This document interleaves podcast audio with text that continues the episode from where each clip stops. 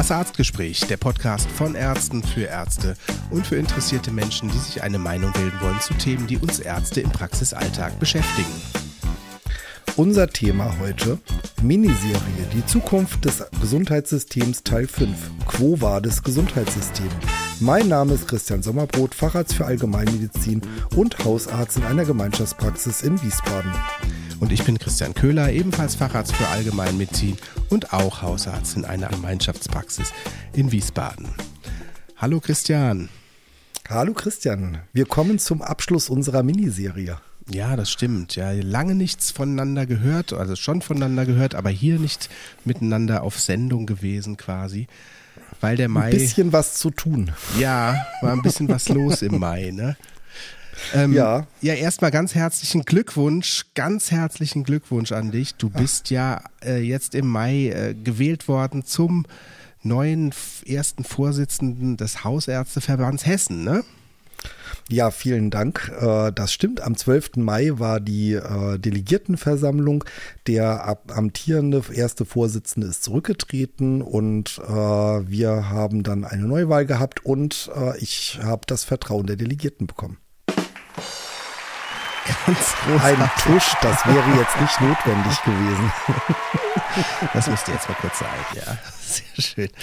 Ähm, ja, das wertet natürlich unseren Podcast unheimlich auf, ja, dass jetzt äh, ähm, wir nochmal sagen können, hey, wir haben jetzt einen echten ersten Vorsitzenden hier.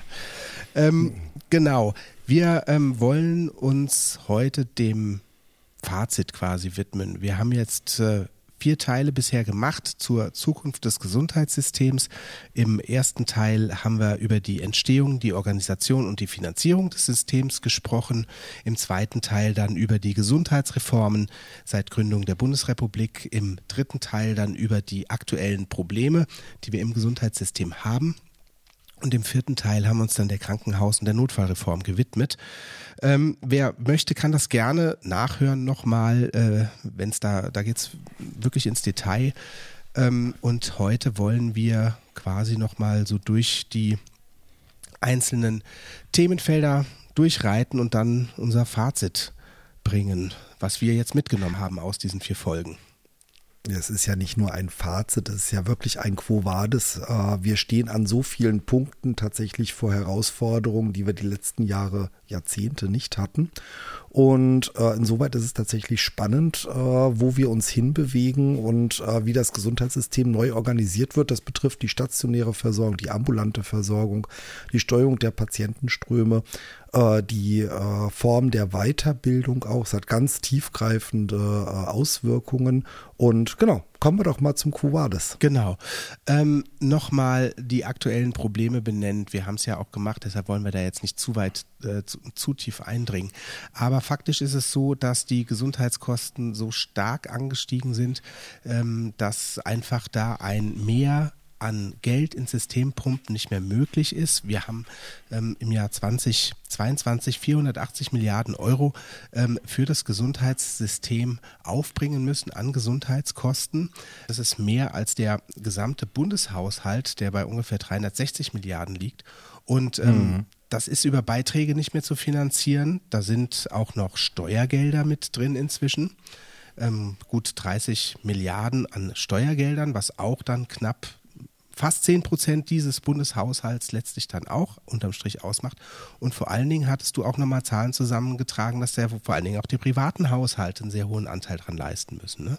Ja, also äh, man glaubt das gar nicht, aber die privaten Haushalte übernehmen praktisch fast die Hälfte äh, Quatsch, die Hälfte, den, den zweitgrößten Kostenblock äh, der Gesundheitsausgaben.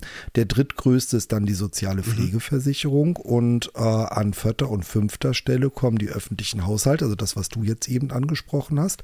Und erst danach die private Krankenversicherung mhm. auf Platz fünf. Mhm. Und ähm, ja, gesetzliche Krankenversicherung übernimmt mehr als die Hälfte 54 Prozent, aber mit 13 Prozent, äh, den der Bürger letztendlich als private Zuzahlung trägt, zusätzlich zu dem Ganzen.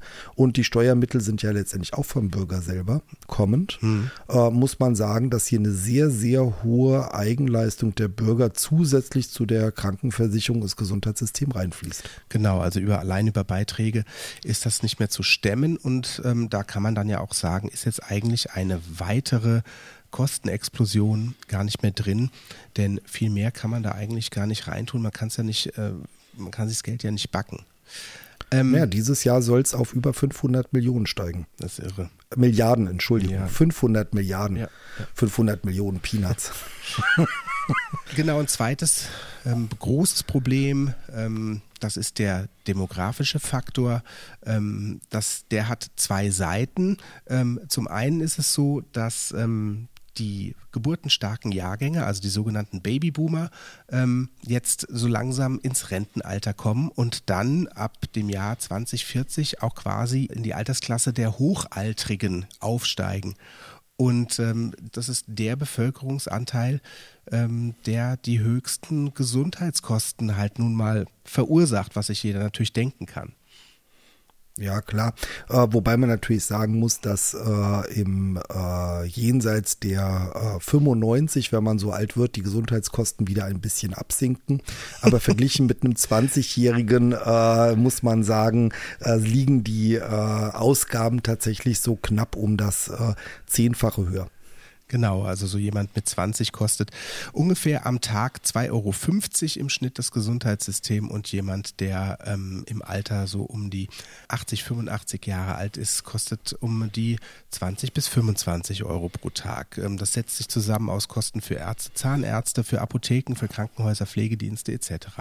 Nur mal so als kleiner Einwurf. Aber das ist ja nicht das Problem, was äh, jetzt uns direkt als Ärzte auch äh, unmittelbar betrifft, sondern die andere Seite der Medaille des demografischen Wandels ist eben, dass auch das medizinische Fachpersonal dann ins Rentenalter vorstößt. Genau. Also das ist jetzt die, die große Sorge, die wir eigentlich haben, wie wir die Stellen nachbesetzen können. Und wenn äh, ich da Gespräche mit den Krankenhausverwaltungen führe, dann haben die die gleichen Sorgen, wie wir jetzt im Hausärzteverband oder auf Seiten der KV ähm, äh, bis 2030, 35 ungefähr werden zum Beispiel allein in Hessen ungefähr 1000 äh, Arztsitze nachbesetzt werden müssen über alle Fachgruppen hinweg. Und äh, das ist tatsächlich eine, eine Größenordnung, von der wir jetzt gar nicht wissen, wo die Ärzte herkommen.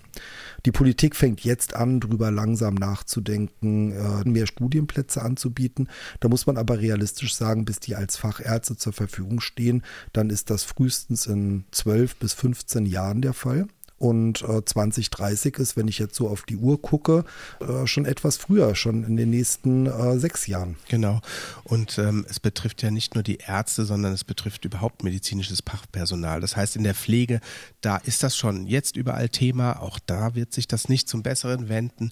Ähm, das ist bei ähm, in den Praxen bei den MFAs der Fall. Das ist äh, im gesamten medizinischen Fachpersonal wird es einfach zu einem massiven Fachkräftemangel kommen so wie das eigentlich in jedem ähm, ja, Wirtschaftszweig im Moment äh, das beherrschende Thema ist. Genau. Also wir haben schon Praxen, die ihre Leistung herunterfahren, weil sie weniger Personal haben. Und äh, meines Wissens hat eine Apotheke auch, weil sie kein Personal mehr bekommen hat, sogar ihre Pforten geschlossen. Was natürlich auch dann wieder dazu führt, dass die Ärzte jetzt, äh, die äh, momentan oder die dann noch ähm, ihre Praxen weiterführen, obwohl sie sich vielleicht schon im Rentenalter befinden, wahrscheinlich auch äh, nicht mehr die Arbeitsbedingungen vorfinden, die es für sie attraktiv macht, auch noch weiter ärztlich tätig zu sein. Also auch das müssen wir unbedingt immer bedenken, wenn wir ähm, dran denken, was die Probleme in den kommenden Jahren sind. Denn man hat das Gefühl, die Wahrnehmung seitens der Politik ist da nicht so da, ne? Naja, das ist relativ einfach erklärt. Wenn man sich die äh, Gesamtzahlen der Ärzte anguckt, dann äh, kann man sagen, so im äh, 1970 kam ein Arzt auf 590 Einwohner. Mhm. Und ähm, äh, 1960 waren es sogar 790 mhm. Einwohner auf einen Arzt. Wir sind heute mittlerweile in einer Größenordnung von rund 200 Einwohnern je Arzt. Also schließt der Politiker daraus, Mensch, wir haben ja immer mehr Ärzte. Das muss man aber sagen, dass wir Ärzte längst nicht mehr so wie in den 80er äh, arbeiten. Wir haben mittlerweile Arbeitsschutzgesetze. Wenn die auch im Krankenhaus nicht immer eingehalten werden oder voll erfüllt werden können, so ist doch eben diese, diese wirklichen Monsterdienste, wie wir sie aus den, aus den Ende 90er Jahren kennen, äh, mittlerweile Gott sei Dank weitestgehend äh, nicht mehr die Realität. Und auch in den Praxen wird nicht mehr so gearbeitet. Also mein Vater hat noch jedes Wochenende Samstags, Sonntags Hausbesuche gemacht. Vorher war ein Familienprogramm gar nicht möglich. Und dieser Arbeitseinsatz, der Gott sei Dank muss man auch sagen, wird von den Ärzten so nicht mehr erbracht. Dafür brauche ich dann aber logischerweise in der Konsequenz mehr Ärzte. Und das führt dazu, dass wir bei steigenden Arztzahlen keinen Ärztemangel haben, sondern korrekterweise einen Arztzeitmangel haben. Hm. Ähm, wir wollen uns mal anhören, wie es eigentlich die Politik so sieht. Ich habe mir die Rede von Karl Lauterbach auf dem Ärztetag kürzlich ähm, mal in Gänze angehört und ähm, wir können uns mal anhören, was für Probleme er denn als Probleme benennt, ähm, wenn er davon redet, was für Herausforderungen auf das Gesundheitssystem ähm, zukommen. Ich komme zu den konkreten Gesetzen, die wir vorhaben. Ich glaube, das ist wichtig, dass wir uns hier verständigen auf die Größe der Aufgabe. Das Gesundheitssystem ist mit über 480 Milliarden Euro Jahresausgaben größer als der gesamte Bundeshaushalt. Wenn Sie die gesamten Ausgaben der gesetzlichen Rentenversicherung zusammenziehen, dann ist es mit 346 Milliarden Euro ein geringerer Haushalt als das Gesundheitssystem. Das ist auch gut so. Wir können stolz darauf sein, dass wir so starkes Gesundheitssystem haben. Ich finde auch die wirtschaftliche Stärke unseres Gesundheitssystems beeindruckend und wichtig und das ist ein guter Arbeitgeber und auch ein Zeichen einer guten solidarischen Gesellschaft. Auf der anderen Seite müssen wir, und das ist für mich ein Leitfaden vieler Gesetze, die ich derzeit vorbereite, müssen wir uns auch klar sein, dass in einem großen leistungsstarken Gesundheitssystem die ökonomischen Prinzipien, eine Gewinnmaximierung und auch eine also starke Kostenkontrolle, nicht dazu führen können oder nicht dazu führen dürfen auch, und das ist in einigen Bereichen geschehen, dass die ökonomischen Aspekte, die ökonomischen Antriebe wichtiger sind, als dass wir im Rahmen der medizinischen Arbeit gewissenhaft und auch wissenschaftlich gesichert tun müssen. Die Ökonomie darf nicht die Medizin dominieren. Das tut sie aber in einigen Bereichen. Daher brauchen wir eine Entökonomisierung unseres Gesundheitssystems in einigen Bereichen. Sonst werden wir auch langfristig nicht in der Lage sein, wieder junge Leute für diese begeisternde und für diesen idealistischen Beruf zu gewinnen. Das müssen wir aber jetzt tun, denn sonst werden wir die Herausforderungen in den nächsten Jahren nicht gemeinsam miteinander lösen können. Ja, das war Karl Lauterbach auf dem Ärztetag. Die Tonqualität war furchtbar. Ja, das war aber ja. wirklich schon so im Video. Da hat er wirklich Pech gehabt mit seinem Mikrofon. Hat sowieso Pech gehabt bei dieser Rede. Dann ist das Mikrofon zwischendrin noch ausgefallen. Dann äh, stand er da so ein bisschen verloren. Das hat ihm auch keiner Neues gebracht. Da musste er sich erst was holen. Also der Applaus auch während der Rede war recht verhalten. Ich weiß nicht, ob du es gesehen hast. Ja, Lauterbach hatte keinen allzu guten Start. Das liegt aber eben an dieser äh, Krankenhausfinanzierung, die, äh, die er da plant, die letztendlich auf allen Ebenen Skepsis hinterlässt. Mhm. Ja, das muss man einfach sagen. Äh, wir fangen mal an, vielleicht so, was er gesagt hat. Äh, ein, ein wesentlicher Teil ist natürlich diese Entökonomisierung, von der er gesprochen hat. Ja. Und äh, da hat er auch schon ähm, Vorschläge eingebracht. Er will zum Beispiel vor allen Dingen die investorenbetriebenen MVZs äh, will er ähm, regulieren. Das muss man sagen, war eine Absichtserklärung, denn bis jetzt haben wir noch gar nichts gesehen. Mhm. Er hat das so begründet, dass quasi ähm, investorenbetriebene MVZs so eine Art Rosinenpickerei betreiben. Sich die Leistungen, die gut vergütet sind, herauspicken und damit, er hat das, er hat wortwörtlich gesagt, Plünderung des Systems, wie er allgemein einfach die ökonomische Fehlsteuerung ja als Hauptproblem detektiert hat. Was hat er noch an ähm, Punkten genannt? Wir können es einmal durchgehen. Ähm, er hat äh, die Krankenhausreform angesprochen. Er hat äh, eben hier auch gesagt, okay, äh, die Ökonomie darf nicht führen, was er sonst auch ähm, immer gesagt hat. Die Finanzierung der Fang Krankenhäuser soll äh, auch zu einem Großteil über Vorhaltepauschalen ähm, erfolgen und dann eben Hybrid-DRGs. Die dann die Krankenhausfinanzierung ausmachen. Er hat die Notfallreform angesprochen, hat aber eigentlich nur gesagt, dass er äh, keine Kosten für Patienten durch Aufsuchen von Notfalleinrichtungen entstehen lassen möchte. Ähm, eine relativ populistische Forderung, finde ich, die er jetzt vor Ärzten nicht hätte bringen müssen.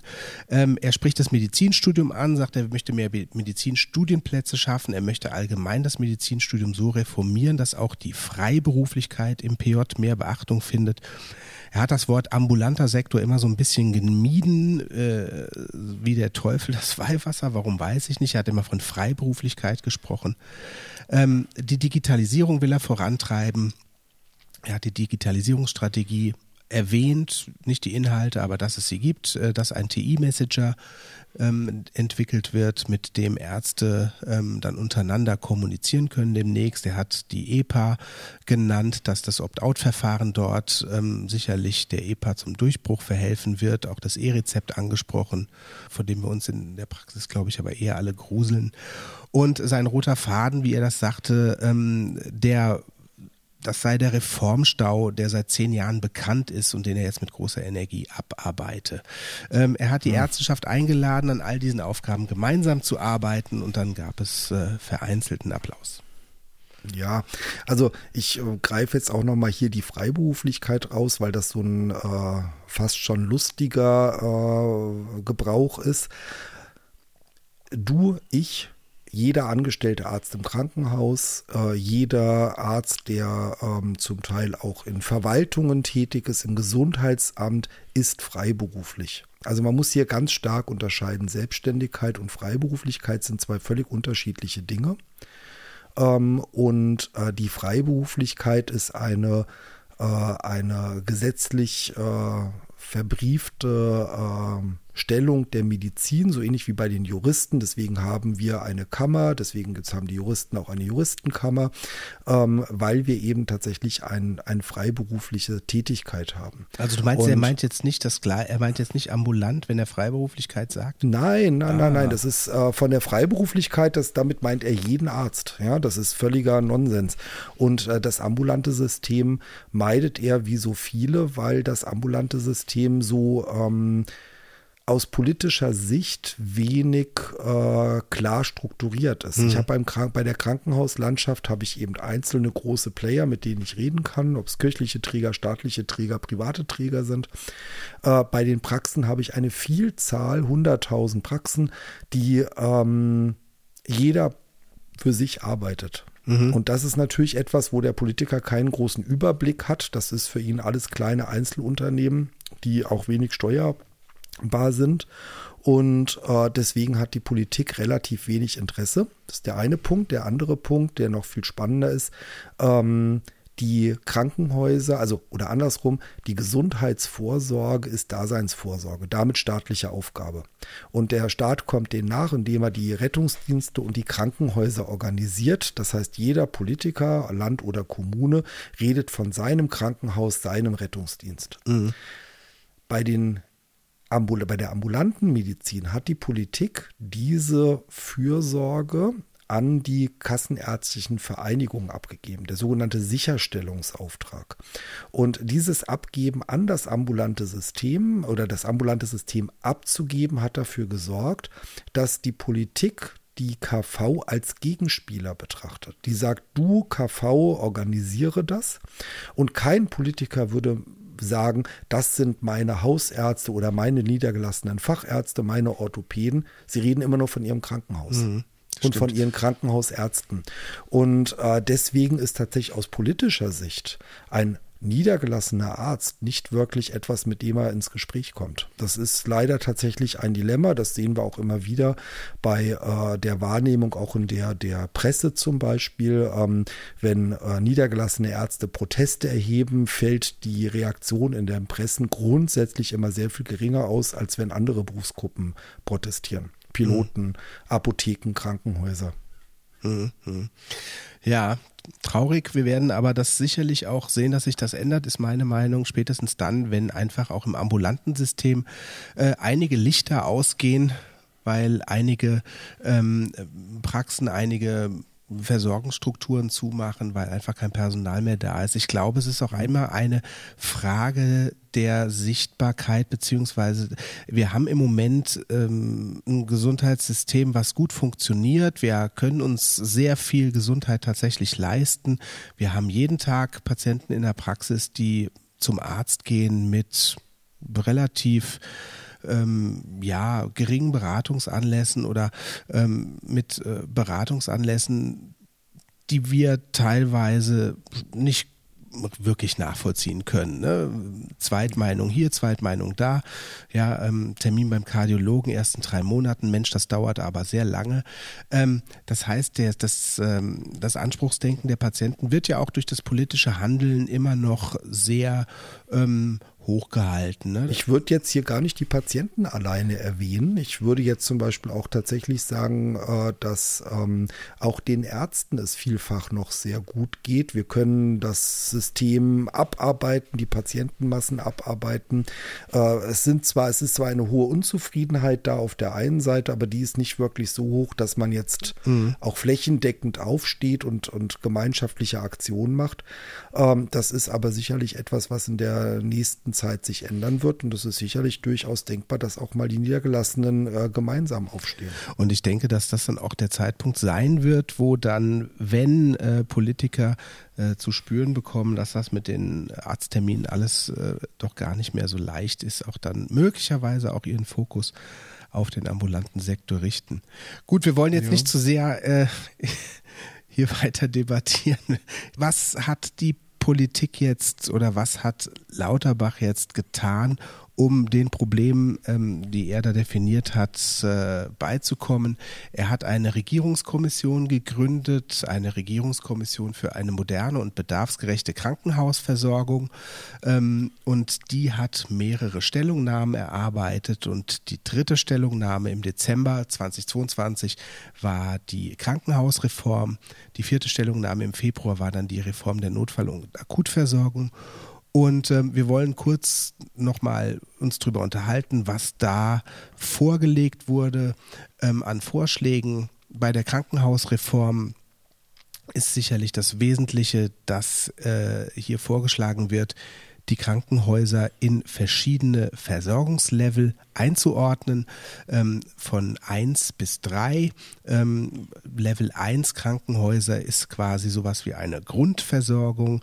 Ähm, da gibt es die 1i Krankenhäuser, die also integriert, ambulant, stationär ähm, versorgen sollen und die 1n Krankenhäuser, die Notfälle noch versorgen sollen, also die eine internistische und chirurgische Basisversorgung bieten während die 1i-Krankenhäuser auch quasi so ambulante ähm, äh, Einrichtungen sein können, Tagespflegeeinrichtungen für leichtere Fälle. Ähm, Versorgungslevel 2 ist dann quasi ein Krankenhaus der Regelversorgung und Versorgungslevel 3 ein Krankenhaus der Maximalversorgung, jeweils definiert durch bestimmt, ein bestimmtes Leistungsangebot. Wen das genauer interessiert, der kann sich die Folge zur Krankenhausreform und Notfallreform, die Folge 4, auch nochmal anhören. Ähm, die Vorhaltefinanzierung ist ein Teil der Krankenhausreform und die ähm, äh, Hybrid-DRGs, dass quasi sich die Vergütung zusammensetzt aus diesen beiden Teilen. Vorhaltefinanzierung deshalb, dass eben nicht mehr nur nach rein ökonomischen Gesichtspunkten behandelt wird, sondern dass einfach ein gewisser Sockelbetrag für jede Klinik je nach Versorgungslevel vorgehalten wird, äh, mit der die Klinik schon mal eine Basisfinanzierung herstellen kann. Ja, der Witz an der Geschichte ist, dass ähm, diese Krankenhausreform äh, eigentlich schon wieder sowohl vom Tisch ist wie nicht. Mhm. Ähm, die Länder haben wenig Interesse, diese umzusetzen. Ich erinnere nur an mein Krankenhaus, da schließe ich nicht so gerne. Und äh, in einem föderalen System lässt man sich auch ungern was vom Bund sagen. Und äh, so, dass diese strenge ähm, Regel oder diese strengen Leistungsstufen 1 bis 3 von der ähm, Politik eigentlich weitestgehend, ähm, das ist schon weitestgehend durch. Genau, schon wieder einkassiert worden. Ja. Das ist schon einkassiert worden, genau. Und äh, aber es wird etwas Ähnliches kommen, das sich letztendlich an der Bedeutung dessen orientiert, weil äh, die Krankenhäuser abgebaut werden sollen. Es sollen Betten abgebaut werden und es sollen mehr Leistungen, die früher stationär erbracht worden sind, ambulant erbracht werden. Blinddarmentzündung, äh, Leistenbrüche wären solche Sachen, äh, die man eben dann auch äh, bei äh, Patienten, die keine großen Risikofaktoren haben, auch als ambulante Leistung erbringen kann. Mhm. Also interessant an der Krankenhausreform fand ich vor allen Dingen, die Idee ist sehr gut, aber ähm, dass die Länder im Prinzip als erstes ein Gutachten in Auftrag gegeben haben, um die Verfassungsmäßigkeit dieser Vorschläge zu prüfen, welches natürlich auch dann genau zu dem Schluss gekommen ist, dass das verfassungsrechtlich so nicht haltbar ist, weil die Länder eben für die Klinikfinanzierung und für die Länder, äh, die Länder für die Klinikinfrastruktur zuständig sind. Ähm, das hat mich ein Stück weit verwundert, dass eine Reform im Prinzip so ins Blaue rein konzeptet und eigentlich äh, das mit einem relativ äh, einfachen juristischen Ansatz schon äh, ausgehebelt wird. Ein eigentlich guter Vorschlag. Da hätte ich mir eigentlich vorgestellt, dass so eine Kommission doch ein bisschen fundierter arbeitet, oder? Ja, es ist äh, die ähm, Kommission hat eher als Ideengeber fungiert. Die hat im Grunde genommen so eine Idee konzipiert. Das, wir kommen bei der Notfall- und Akutversorgung genau zum gleichen äh, Dilemma. Die haben im Grunde genommen Ideen formuliert, wie man es machen könnte, ohne sich um das genaue, wie es gemacht werden soll, zu beschäftigen. Äh, was, was, ja eigentlich nicht so sein sollte. Ne? Ich meine, wenn das Ganze in Gesetzesvorhaben münden soll, dann muss man ja eigentlich ein bisschen mehr ähm, hinbauen als nur Wolkenkuckucksheime. Ja, aber Details ist ja was für andere Menschen.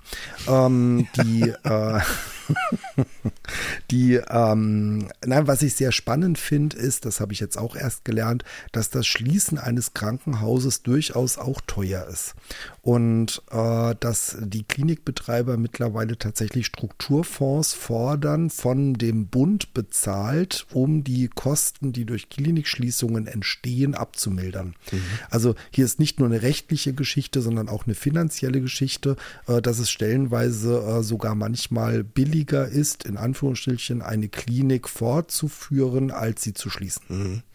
Also da ja, werden wir sehr jetzt gespannt sehr, sein. Sehr Kafkaesk. Ja, wir werden sehr gespannt sein, wie das in äh, den nächsten Wochen und Monaten weitergeht.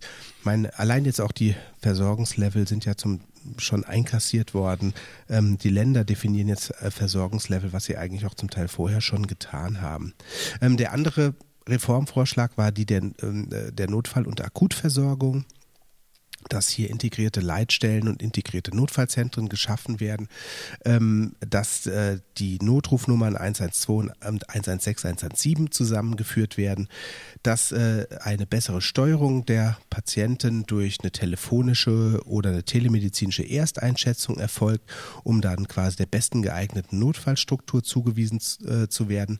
Und ähm, der Aufreger, glaube ich, für uns im ambulanten Sektor ähm, war und ist, dass äh, dort Notdienstpraxen an Krankenhäusern entstehen sollen, ähm, die an Krankenhäusern der Notfallstufe 2, also Krankenhäuser der Regelversorgung, von Montag bis Freitag von 14 bis 22 Uhr ähm, und Wochenende und Feiertags von 9 bis 21 Uhr besetzt sein sollen und an Krankenhäusern der Stufe 3 24-7 besetzt sein sollen. Das alles aus dem ärztlichen Bereitschaftsdienst gespeist werden soll, beziehungsweise aus hausärztlichen Praxen, ähm, sodass wir auch in der Folge, wo wir das behandelt haben, auf äh, ein äh, Gutachten von wem war das?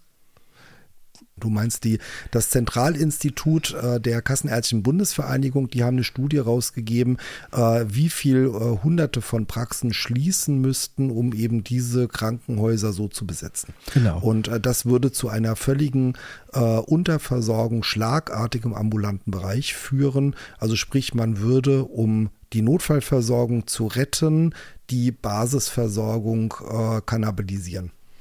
Genau, und diese Basisversorgung, die ist ja jetzt, äh, das haben wir bisher noch nicht so an Zahl genannt, auch gar nicht so ähm, uninteressant, denn ähm, die Anzahl an ambulanten Behandlungsfällen im System liegt bei satten 95 Prozent. Das heißt, äh, wir haben ähm, ungefähr 740, 750 Millionen Hand Behandlungsfälle jährlich und da fallen 700 Millionen auf den ambulanten Bereich. Ja, es ist äh, steigend. Also die ähm, ambulanten Behandlungsfälle ist ja eine äh, ganz spannende Größenordnung. Ähm, und zwar muss man da den äh, Zeitverlauf sich auch mal vergegenwärtigen. Von äh, ungefähr 2000 bis 2019 sind die Behandlungsfälle im ambulanten System von 500 auf 700 Millionen, über 700 Millionen Behandlungsfälle angestiegen. Um genau zu sein, 719 sogar. Und die stationären Behandlungszahlen sind im gleichen Zeitraum von 16 auf 19,8 Millionen Behandlungsfälle angestiegen. Und die Notfälle sind eigentlich immer so um die 20 Millionen haben die sich bewegt. Ähm, da gibt's leider keine richtige systematische Erfassung. Deswegen ist das, wird erst nicht erst seit 2018 wirklich richtig systematisch erfasst. Und äh, von diesen 20 Millionen Behandlungsfällen sind ja 10 Millionen Behandlungsfälle durchaus im richtigen System gelandet. Also 50 Prozent, sagt man ungefähr, sind fehlgesteuert.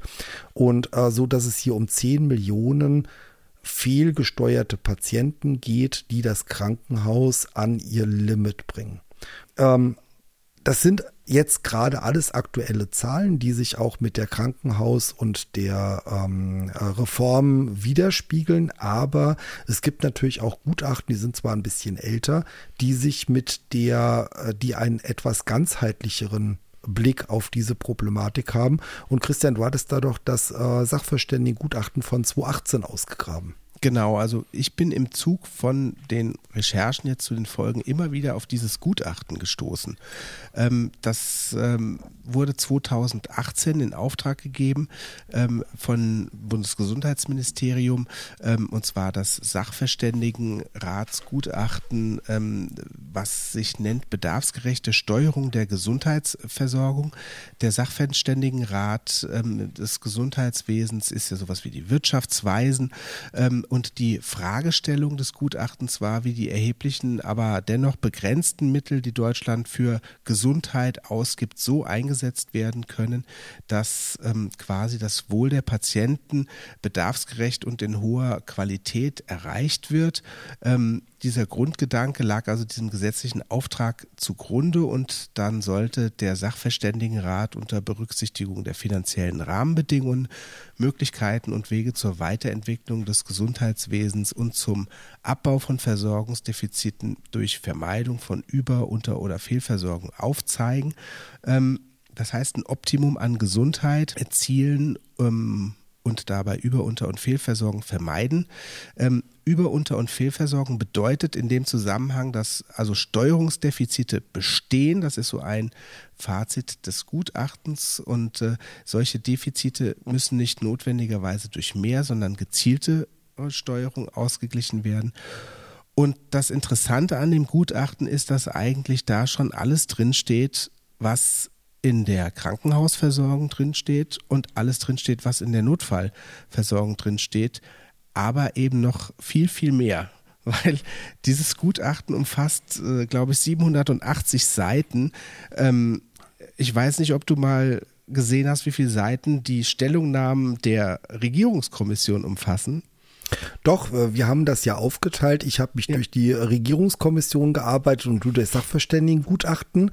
Äh, also während du dann 780 Seiten auf dem Nachttisch hattest, hatte ich äh, pro äh, Gutachten äh, der Krankenhauskommission hatte ich äh, die Kleinigkeit von 20 Seiten. Ja. Und ähm, wenn man das miteinander vergleicht, dann wirken die Stellungnahmen der Krankenhauskommission so ein bisschen wie so eine Hausarbeit von so einem äh, Gesundheitsökonomiestudenten oder so. Natürlich sind diese 780 Seiten, es ist sehr umfangreich und es ist sehr detailliert. Es äh, ist aber auch nicht so, dass man das wirklich ähm, Seite für Seite lesen muss, zwingend, dass es quasi wie so ein Methodikteil enthält, das, äh, wo auch quergelesen werden kann. Also jeder, der sich dafür interessiert, solltet auf die Webseite des Sachverständigenrates gehen oder gibt es auch Kurzzusammenfassungen, die alles ein bisschen komprimierter da präsentieren. Ähm, und die Quintessenz dieses Gutachtens ist einfach, dass Steuerung sowohl auf der Angebotsseite effektiver und effizienter erfolgen muss, als auch auf der Nachfrageseite, also auf Seiten von Patienten und deren Inanspruchnahme des Gesundheitssystems. Ähm, da war zum Beispiel die Empfehlung der Neustrukturierung der Notfallversorgung in Deutschland mit integrierten Leitstellen und integrierten Notfallzentren erwähnt. Da sind äh, sektorübergreifende und stärker leistungsorientierte Planungen von Kliniken und Praxen erwähnt. Da ist ähm, zum Beispiel ähm, drin, dass äh, unterschiedliche Versorgungsstufen im Krankenhausbereich berücksichtigt werden sollten zur Finanzierung und zur Planung. Das ist sehr analog zur Krankenhausreform.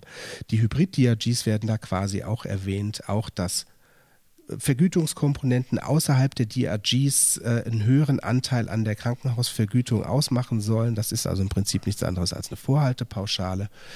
Ähm, dass mehr sektorübergreifende Versorgung durch äh, eine bessere Angebots- und Bedarfsplanung ähm, entstehen soll.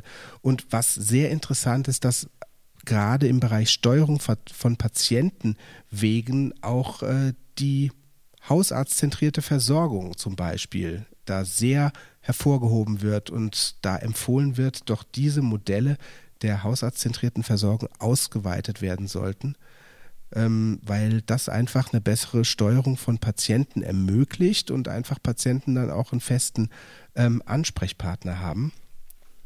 Ähm, da wird sowieso sehr viel auch im Bereich Prävention äh, schon empfohlen. Ähm, wir können da gleich nochmal drauf eingehen, wenn wir so unser persönliches Fazit ziehen. Also es ist im Prinzip so dieses Sachverständigengutachten enthält eigentlich alle Reformvorschläge, die die Regierungskommission jetzt auch ähm, aus der Kiste geholt hat und einfach, es ist äh, äh alter Wein in neuen Schläuchen, was die Regierungskommission Krankenhaus da jetzt in schönen neuen Gewändern hier präsentieren. Naja, äh, es gibt doch den schönen Spruch, die äh, alles in der Geschichte wiederholt sich, einmal als Tragödie und einmal als Farce und äh, und ähm, die äh, nein, also das Sachverständigengutachten ist sehr gut, weil es tatsächlich umfassend das Gesamtgesundheitssystem berücksichtigt. Die Regierungskommission äh, war ja für die Krankenhausneustrukturierung zuständig und dementsprechend haben sie sich vor allen Dingen auf die Krankenhäuser konzentriert und haben den ambulanten Bereich völlig ignoriert. Und äh, die haben, sind also getreu ihrem Aufgabengebiet geblieben. Und da muss man sagen, dass das Sachverständigengutachten von 2018 ist. Äh, wenn man mal kurz überlegt, äh, 1920 hatten wir den Spaß mit Corona. Mhm. Ähm, und ähm, die äh, Probleme, die wir jetzt nach Corona bemerken, sind im Grunde genommen die Probleme, die vor Corona sich angebahnt haben, wir da aber noch nicht gemerkt haben. Mhm. Und äh, Corona hat da die Wahrnehmung zeitverzögert geschehen lassen, weil wir abgelenkt waren. Und ähm, die Regierungskommission hat gar keine andere Chance, als im Grunde genommen auf das Sachverständigengutachten zurückzugreifen. Das tun sie auch, das sagen sie ja in ihren, ähm, in ihren Fußnoten, äh, verweisen sie auch auf das Sachverständigengutachten. Sie geben aber der Politik viel mehr Gestaltungsmöglichkeit. Das Sachverständigengutachten war sehr konkret, auch in der, der Vorgabe der, der Ideen. Die Krankenhauskommission gibt der Politik mehr Freiheiten bei der Steuerung. Das scheint ja. auch der Politik dann besser zu gefallen. Ich fand ja gerade interessant, dass quasi diese effektive Steuerung von Angebot und Nachfrage, wenn man das mal so marktwirtschaftlich ähm, formuliert, ähm, auf Angebotsseite quasi Kliniken, Praxen und Anlaufstellen für Versicherte und äh, die Nachfrageseite quasi von Patienten, dass das da so konkret ausformuliert wird, fand ich sehr interessant, weil ähm, das Fazit, was wir ja jetzt ziehen können, quer über alle Folgen, die wir gemacht haben und quer über alles, was wir hier so zusammengetragen haben, ist, wir müssen in naher Zukunft viel mehr Patienten versorgen mit viel weniger Personal. Genau, also äh, das, ja, da sind ja mehrere Punkte drin. Die äh, in der Folge 2 haben wir uns ja mit den äh, Gesundheitsreformen beschäftigt und alle Gesundheitsreformen waren Sparreformen. Und der Politik ist einfach auch in den letzten Jahren klar geworden, es geht nicht nur allein ums Sparen, sondern das System muss effektiver werden. Und effektiver wird man nicht nur, indem man einfach blind Geld spart, sondern dass man die Geldmittel richtig einsetzt und richtige Strukturen aufbaut, die aufeinander aufbauen, ineinander greifen. Und da ist zum Beispiel auch diese Trennung der Sektoren einfach ein negatives Bild. Im Moment mhm. ist aber die, äh, geht äh, die Politik an diese Sektorengrenze eigentlich in der Auflösung nur von stationär nach ambulant und weniger von ambulant zu stationär. Aber man muss das natürlich in beide Richtungen denken. Mhm, genau. Man muss vor allen Dingen viel mehr Prävention und äh, Gesundheitsförderung betreiben. Denn wenn wir immer mehr und immer ältere Patienten äh, bekommen und immer weniger Personal, was es behandelt, dann müssen wir quasi die Älteren gesünder machen, damit äh, mehr Ressourcen zur Verfügung stehen für die, die dann krank sind. Ja. Und ähm, dieser Präventionsaspekt übrigens ist auch im Sachverständigengutachten von 2018 sehr ähm, stark äh, erwähnt. Gibt sehr viele Empfehlungen zu, was ich zum Beispiel auch im persönlichen privaten Umfeld schon oft äh, gehört oder gedacht habe, ähm, das ist zum Beispiel Gesundheitserziehung als Schulfach. Ja, wir müssen in der Prävention wirklich dahin kommen, dass Gesundheitsthemen in Schulen noch vermehrt angesprochen und bearbeitet und äh, erfasst werden von den Kindern und Jugendlichen. Es gibt ja mehr Sport auch an Schulen, das ist ja schon gut, der Ausbau, aber ähm, tatsächlich Gesundheitserziehung als Schulfach wäre doch eine tolle Sache. Ja, da muss man natürlich sagen, dass Prävention äh, eigentlich ein nicht medizinischer Bereich ist. Genau. Mehr Sport machen, gesünder essen, äh, das äh, Konsumverhalten entsprechend steuern, Vermeidung von Übergewicht, Alkohol, Rauchen, Zucker, äh, all diese Fette, äh, was äh, wir so in vielen äh, schnell fertig Essen drin haben, all das sind eigentlich politische Steuerungselemente in der Gesellschaft mhm. so dass äh, hier ähm, frei nach Robert Koch äh, tatsächlich weniger der einzelne Arzt gefordert ist, sondern das sind vor allen Dingen politische Maßnahmen. Mhm. Äh, wo wir uns ärztlicherweise mehr drauf konzentrieren können, ist natürlich die Früherkennung von Krankheiten, dass zum Beispiel Krankheitsfolgen nicht so schlimm werden. Da wäre zum Beispiel die KHK ganz wichtig, die koronare Herzkrankheit, das äh, immer noch das äh, größte Gesundheits- oder Todesrisiko in Deutschland ist und auch das mit den ja. meisten Kosten verbunden ist. Übergewicht steuern, auch da wäre ein DMP-Programm für Adipositas zum Beispiel. Ja, Rückenschmerzen. Rückenschmerzen, also da haben der wir häufigste durchaus, Konsultationsgrund ja. in Arztpraxen auch um die Kosten im Alter zu senken, Osteoporose. Ja. Also es gibt durchaus eine ganze Reihe von Maßnahmen, aber letztendlich geht es äh, darum, äh, damit hast du ja angefangen, eben die Frage von effektiven Steuerungen. Und effektive Steuerung bedeutet eben auch, dass wir die Patienten ein Stück weit im Gesundheitssystem steuern müssen. Mhm. Und da kommen wir um hausarztzentrierte Versorgungsprogramme nicht drumherum, wo die Patienten wirklich ihre festen Ansprechpartner haben. Äh, die momentane Vertragssituation erlaubt es dem Patienten, sich diesen Arzt selbst auszusuchen, anders als zum Beispiel in anderen Ländern, wo man einen Arzt zugeteilt bekommt. Mhm. Ähm, die Patienten können sich für das HZV-Programm ein, äh, einschreiben bei dem Arzt ihrer Wahl und sind dann eben fest bei diesem Arzt äh, äh, im Programm drin. Hat auch für die Patienten einen Vorteil, dass ihnen dieser Arzt nicht mehr wegläuft. Mhm.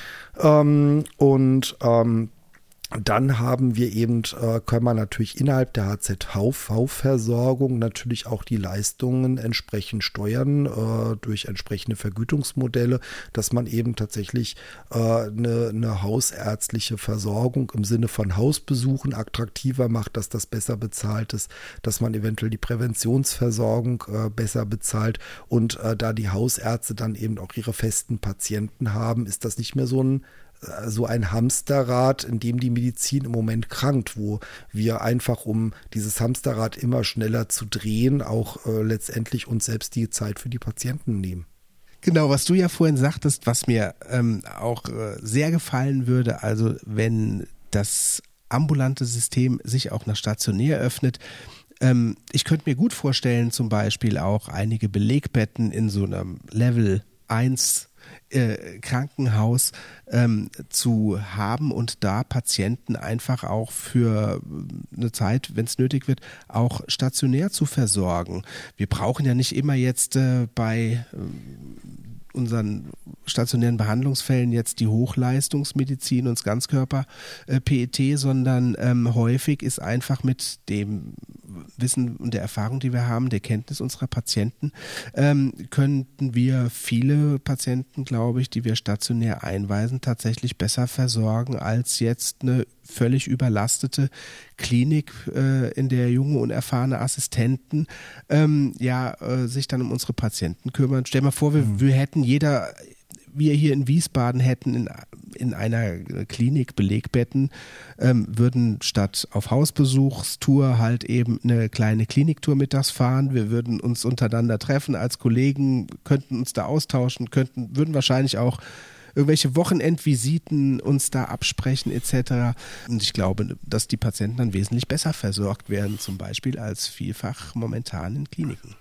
Ja, aber da sind wir wieder bei den Steuerungsinstrumenten, äh, wo wir dann eben auch eine entsprechende Leistung vergütet bekommen, dass wir uns eben diese Zeit nehmen, um das zu machen.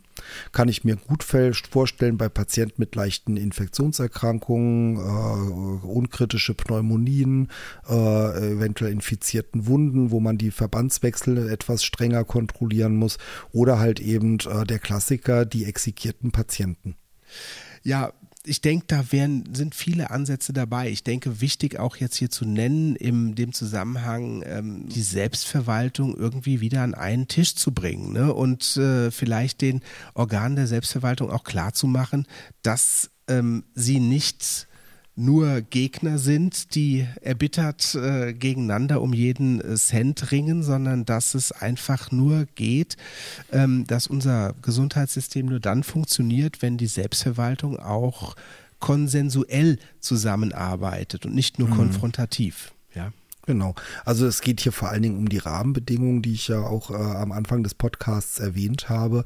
Äh, die Rahmenbedingungen müssen für die niedergelassenen Ärzte attraktiv sein, die müssen für die Krankenhäuser attraktiv sein das Richtige zu machen und die richtigen Patienten zu versorgen.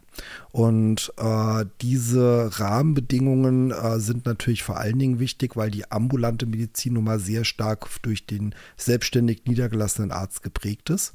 Und äh, das ist tatsächlich dann ein wichtiger Fokus, diese Selbstständigkeit äh, stärker zu fördern. Auch zum Beispiel im Hinsicht auf die Weiterentwicklung von Teampraxis, wo äh, größere ähm, äh, Einheiten, mehrere Ärzte zusammenarbeiten arbeiten, aber eben selbstständig. Ja, ich denke, dann können wir so langsam zum Schluss einer langen und äh, aufwendigen Miniserie kommen. Wir haben jetzt über fünf Teile uns mal mit der Zukunft des Gesundheitssystems beschäftigt und ich denke, da waren sehr viele interessante Aspekte dabei, ähm, die wir auch mitnehmen können, auch wahrscheinlich in zukünftige Folgen. Ähm, wir werden jetzt also in Zukunft auch wieder Einzelfolgen produzieren, die nicht zu einer Serie gehören und können uns doch mal wieder vielleicht auch anderen Themen widmen. Freue ich mich auch mal wieder drauf. Ähm, Christian, war eine sehr spannende Sache hier, diese Miniserie, diese fünf Folgen. Das fand ich auch. Ich war, äh, muss ganz ehrlich sagen, ich habe es auch nicht so äh, rechercheintensiv eingeschätzt, wie es dann am Ende war. Ja, ja, aber ähm, wie, ich glaube, ging uns beiden so, wir haben selber viel gelernt, wir haben selber viel Schlüsse gezogen und ähm, wenn unsere Hörerinnen und Hörer ähm, das auch so sehen, dann freuen wir uns natürlich, wenn da ähm, die ein oder andere positive Bewertung auch für uns dabei ist, denn ähm, ich denke, die Themen, über die wir hier sprechen, die sind wichtig für viele, die im System tätig sind oder die auf dieses System draufschauen, um die Probleme zu erfassen, ähm, um die es geht und äh, das sind nicht immer die Probleme, die so in der öffentlichen Wahrnehmung so präsent sind, ähm, sondern ähm, das sind einfach manchmal Probleme, die vielleicht nicht so gerne genannt werden oder die einfach auch die handelnden Personen nicht so gerne auf dem Schirm haben. Ähm, insofern freue ich mich, dass wir das gemacht haben. Das war ein tolles Schlusswort. Und äh, dann äh, sehen wir uns das nächste und hören uns das nächste Mal wieder. Das war das Arztgespräch mit Christian Köhler und Christian Sommerbrot. Unser Thema war Miniserie Die Zukunft des Gesundheitssystems Teil 5. Quo Vadis Gesundheitssystem. Und wenn euch die Folgen gefallen haben, dann freuen wir uns natürlich, wenn ihr sie teilt, wenn ihr sie positiv bewertet oder ihr unseren Podcast abonniert. Und hinterlasst gerne einen Kommentar auf unserer Webseite www.das-arztgespräch.de.